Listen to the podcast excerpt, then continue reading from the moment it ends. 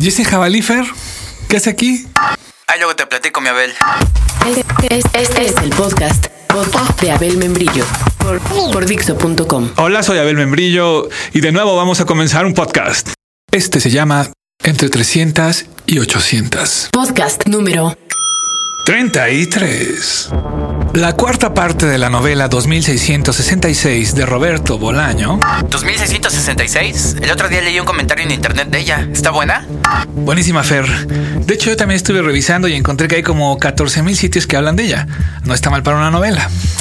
Por ejemplo, ¿cuántos habrá de Juventud en Éxtasis? Que para mí el ejemplo de que la juventud está mal es que lean eso. También entré. 107 mil.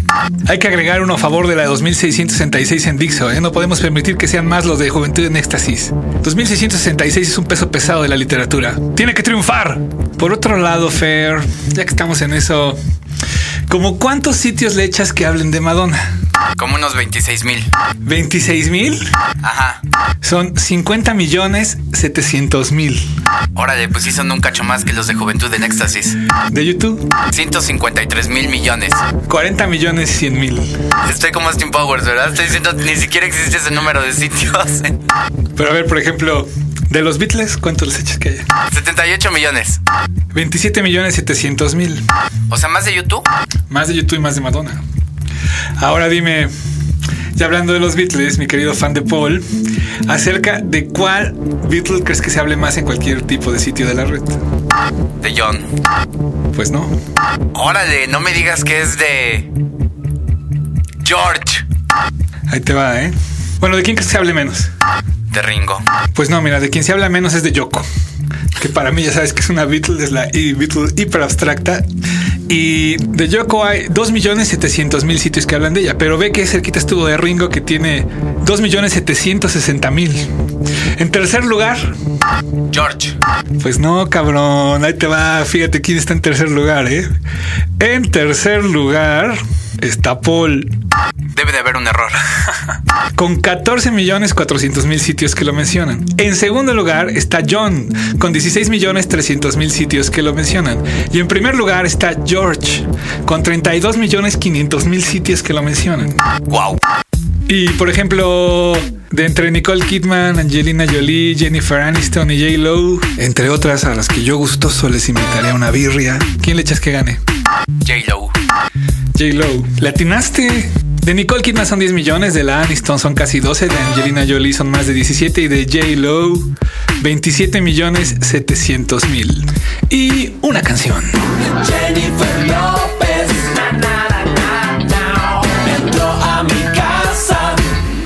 ¿quién será de todos el ganador absoluto? ¿De todos, todos, todos? Sí, de todos. Pues YouTube. Ese es individuo al que en South Park le llaman el señor Jefferson, Michael Jackson, con 104 millones de sitios que hablan de él. A mí sí me gusta Michael Jackson.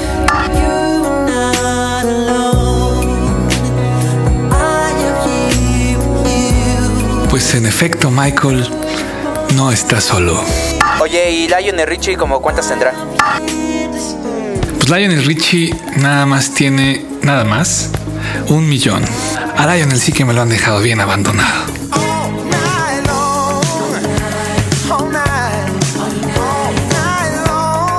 Bueno, pues de la novela 2666 de Roberto Bolaño hay como 14 mil. Y la cuarta parte que se titula La parte de los crímenes comienza así. La muerta apareció en un pequeño descampado en la colonia Las Flores. Vestía camiseta blanca de manga larga y falda de color amarillo hasta las rodillas, de una talla superior. Unos niños que jugaban en el descampado la encontraron y dieron aviso a sus padres. La madre de uno de ellos telefonó a la policía que se presentó al cabo de media hora. El descampado daba a la calle Peláez y a la calle Hermano Chacón y luego se perdieron una sequía tras la cual se levantaban muros de una lechería abandonada y ya en ruinas. No había nada en la calle por lo que los policías pensaron en un primer momento que se trataba de una broma. Pese a todo, detuvieron el coche patrulla en la calle Peláez y uno de ellos se internó en el descampado. Al poco rato descubrió a dos mujeres con la cabeza cubierta, arrodilladas entre la maleza, rezando. Las mujeres vistas de lejos parecían viejas, pero no lo eran. Delante de ellas yacía el cadáver. Sin interrumpirlas, el policía volvió tras sus pasos y con gestos llamó a sus compañeros que lo esperaban fumando en el interior del coche. Luego regresaron. Uno de ellos, el que no había bajado, con la pistola desenfundada, hacia donde estaban las mujeres y se quedaron de pie junto a estas observando el cadáver. El que tenía la pistola desenfundada les preguntó si la conocían. No, señor, dijo una de las mujeres, nunca la habíamos visto. Esta criatura no es de por aquí. Esto ocurrió en 1993, enero de 1993. A partir de esta muerte comenzaron a contarse los asesinatos de mujeres. Pero es probable que antes hubiera otras. La primera muerta se llamaba Esperanza Gómez Aldaña y tenía 13 años. Pero es probable que no fuera la primera muerta. Tal vez por comodidad, por ser la primera asesinada en el año 93, ella encabeza la lista. Aunque seguramente en 92 murieron otras. Otras que quedaron fuera de la lista o que jamás nadie encontró, enterradas en fosas comunes en el desierto o esparcidas sus cenizas en medio de la noche, cuando ni el que siembra sabe en dónde, en qué lugar se encuentra. Y sí, es una novela que converge en el desierto del norte mexicano, como la otra novela de Roberto Bolaño, Los Detectives Salvajes. La cita con la que inicia 2666 es de Baudelaire y dice, Un desierto de horror en medio de un oasis de aburrimiento. Y sí, esta cuarta parte se trata de eso que nadie quiere ni imaginarse, de que en cualquier día tu hermanita o tu novia o tu hija desaparece y un día la encuentran en el desierto con rastros de violencia desalmada y sin vida. Se trata de las muertas de Juárez. En Internet hay 99 mil sitios que hablan de las muertas de Juárez. Tomamos una muestra de 100 y encontramos que en un 31% se hacen crónicas del caso. Las que sostienen la fecha más antigua del hallazgo de la primera víctima es del 91. La más cercana es que fue en el 94, pero la mayoría sostienen que fue en la primavera de 1993. Coinciden en que las características de la mayoría de las víctimas es que son solo mujeres de rasgos mexicanos, entre 8 y 25 años de edad. Coinciden en que las circunstancias en que se encuentran la mayoría de los cadáveres son con rastros de violación, tortura, estrangulamiento, calcinación, un seno cercenado, acuchillamiento, descuartizamiento. Algunas presentan el tiro de gracia o son encontradas envueltas en una sábana con el cráneo aplastado y el rostro casi destrozado, atadas de manos con objetos pertenecientes a las víctimas, como agujetas, cinturones, con el cuerpo semidesnudo. De traer pantalones se los quitan de una pierna, mostrando el área genital. Nunca son arrojados más de ocho cuerpos en un mismo lugar, según la BBC. Un 15% de las páginas hablan del contexto que es vivir en Ciudad Juárez, ciudad fronteriza con la población flotante más grande del continente. Imagínense los que nomás van por unos días para cruzar al otro lado. Además, un lugar de narcotráfico, donde hay tanta impunidad que hay quien usa frases para describirlo como tierra de nadie o como un lugar donde se ha colapsado el Estado de Derecho. Un 8% de las páginas mencionan la rutina prototípica de las víctimas. Muchachas obreras de fábricas maquiladoras que por la distancia de los traslados salen a veces a las 3 de la mañana para las fábricas, que caminan por callejones oscuros y sin empedrar. La ciudad se les vuelve una trampa. Hay un comentario acerca de que se hizo una petición de alambrado público en las colonias cercanas a la geografía de los raptos y se presionó a las fábricas para garantizar la seguridad de las empleadas. Y la respuesta que les mandaron fue una patrulla. Sobre los móviles del crimen, las páginas que hacen crónicas tienen cuatro claras líneas de investigación. Tráfico de órganos, crimen organizado, redes de tráfico de mujeres y videos snuff. Al respecto del tráfico de órganos, en una página hablan de que se cerró una clínica y desaparecieron los doctores cuando comenzaron las investigaciones. En el área de crimen organizado, las teorías giran alrededor de esa noticia que impactó al país, la de los rituales narcosatánicos, y que de pronto desapareció del horizonte informativo. También se maneja el término de narco juniors. Hay más información en un blogspot llamado Impunidad. Acerca de redes de tráfico de mujeres, no se comenta nada en específico. Y de videos snuff, ya se sabe, Todavía nadie ha visto uno. Una sola página tiene la teoría de que los culpables son los extraterrestres, según una consulta que hicieron con un grupo llamado Los Maestros de la Luz. Una minoría de páginas muestran el conflicto social que representa que las mujeres sean las líderes en la economía familiar hoy día, lo cual propicia un sexismo en esa capa de la población que a veces termina por desembocar en el sadismo. Algo así. También en una minoría se habla de que la impunidad para resolver estos crímenes ha provocado una descomposición social. Como no tiene castigo matar a las mujeres, de la mano de la pérdida del respeto de la ley, va el del respeto a la mujer. Acerca de la cifra de las víctimas también están hechos un lío.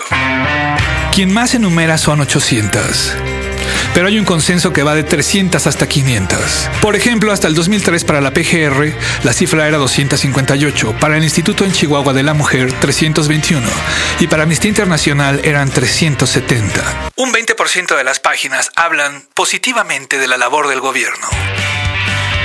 En cifras oficiales se acreditaron 379 homicidios de mujeres, en los que no se determinó la existencia de asesinos seriales.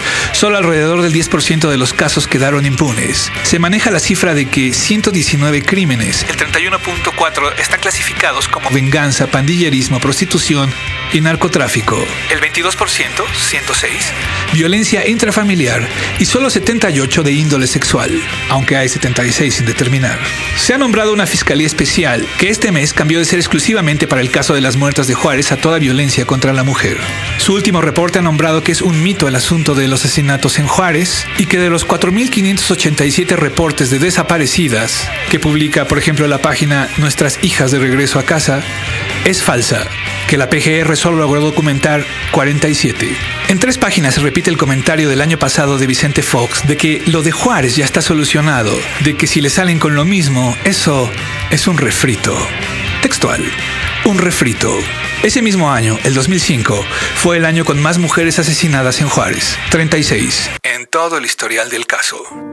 Hay otro 20% de páginas que hablan de la negligencia de las autoridades desde el inicio, ya que no supieron o simplemente no recaudaron información forense necesaria para hacer un archivo que llevara una investigación seria. Han traído incluso a un investigador de asesinos seriales célebre, el que asesoró la película El silencio de los inocentes. Y debido a la información escasa que había y a las trabas para recopilar más, no puedo hacer mucho más que mejor marcharse tras dejar unas recomendaciones donde se pedía, entre otras cosas, que hubiera un trabajo forense decente.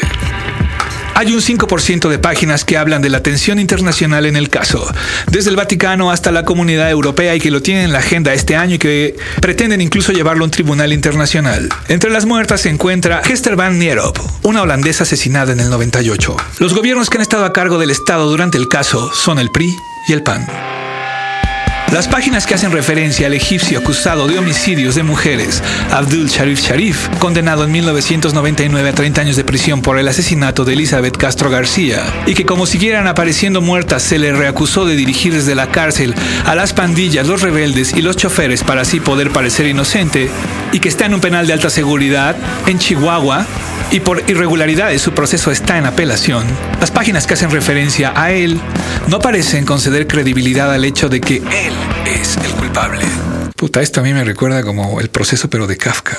Un 10% de las páginas te envían a www.mujeresdejuárez.org, que a su vez te envía a www.petitiononline.com diagonal ni una más, diagonal petition.html.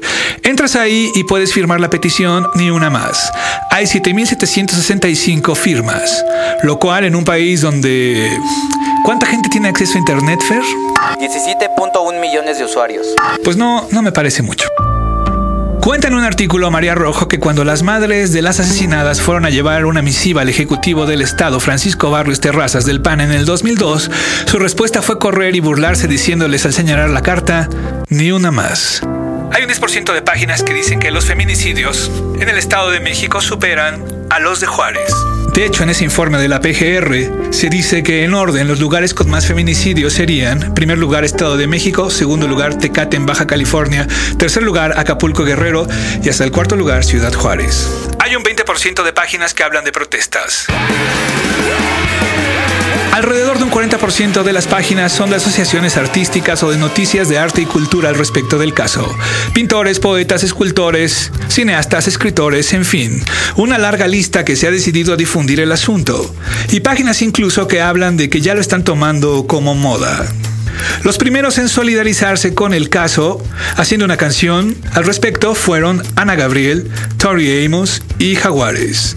Los Tigres del Norte también sacaron un disco solidarizándose con el caso. Las muertas de Ciudad Juárez son vergüenza nacional. Azteca hizo una serie de televisión, Salvador Pineda y Chelelo filmaron una película, Kevin Dobson con Mini Driver y Ana Claudia Talancón también, llamada La Virgen de Juárez, en el 2004, y una película más todavía no estrenada, Border Town con Antonio Banderas y J. Lowe, además de muchos documentales. Y claro, también se menciona en la novela 2666 de Roberto Bolaño. Lecturas recomendadas por las páginas consultadas. Cosecha de mujeres y safari del desierto mexicano. De Diana Washington. Las muertas de Juárez de Víctor Ronquillo y Huesos en el desierto de Sergio González Rodríguez, que es el que leí yo y que me parece una crónica muy valiente y terriblemente bien investigada y contextualizada. Hay un episodio donde aparece uno a uno los nombres de todas las asesinadas, con las fechas y circunstancias en que fueron halladas. El nombre de una, por ejemplo, es Alma Chavira Farel. A grandes rasgos, lo único que se pide es justicia, es decencia. ¿Qué puede hacer uno? Pues lo primero es no matar a nadie. Cuando le preguntaron a José Saramago, que visitó la escena de la matanza de Acteal en el otro extremo del país, ¿qué fue lo que te dijeron los muertos? José respondió que no los olvide. Tal vez sea por eso que de aquello que viene viajando desde el desierto, uno puede oír más o menos lo que dice. Y a veces no se puede evitar que se meta en donde sea. Como por ejemplo, en un podcast.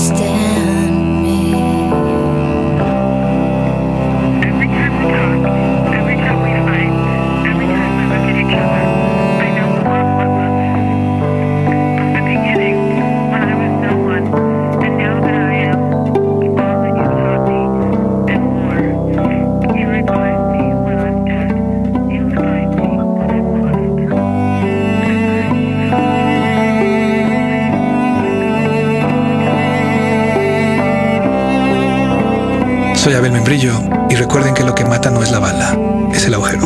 Acabas de escuchar el podcast de La mujer es bendición y el milagro de la fe, la fuente de la creación. Parió al zar y parió al rey, y hasta el mismo Jesucristo lo dio a luz una mujer. Es momento, ciudadanos, de cumplir nuestro deber. Si la ley no lo resuelve, lo debemos resolver, castigando a los cobardes que ultrajan a la mujer. por.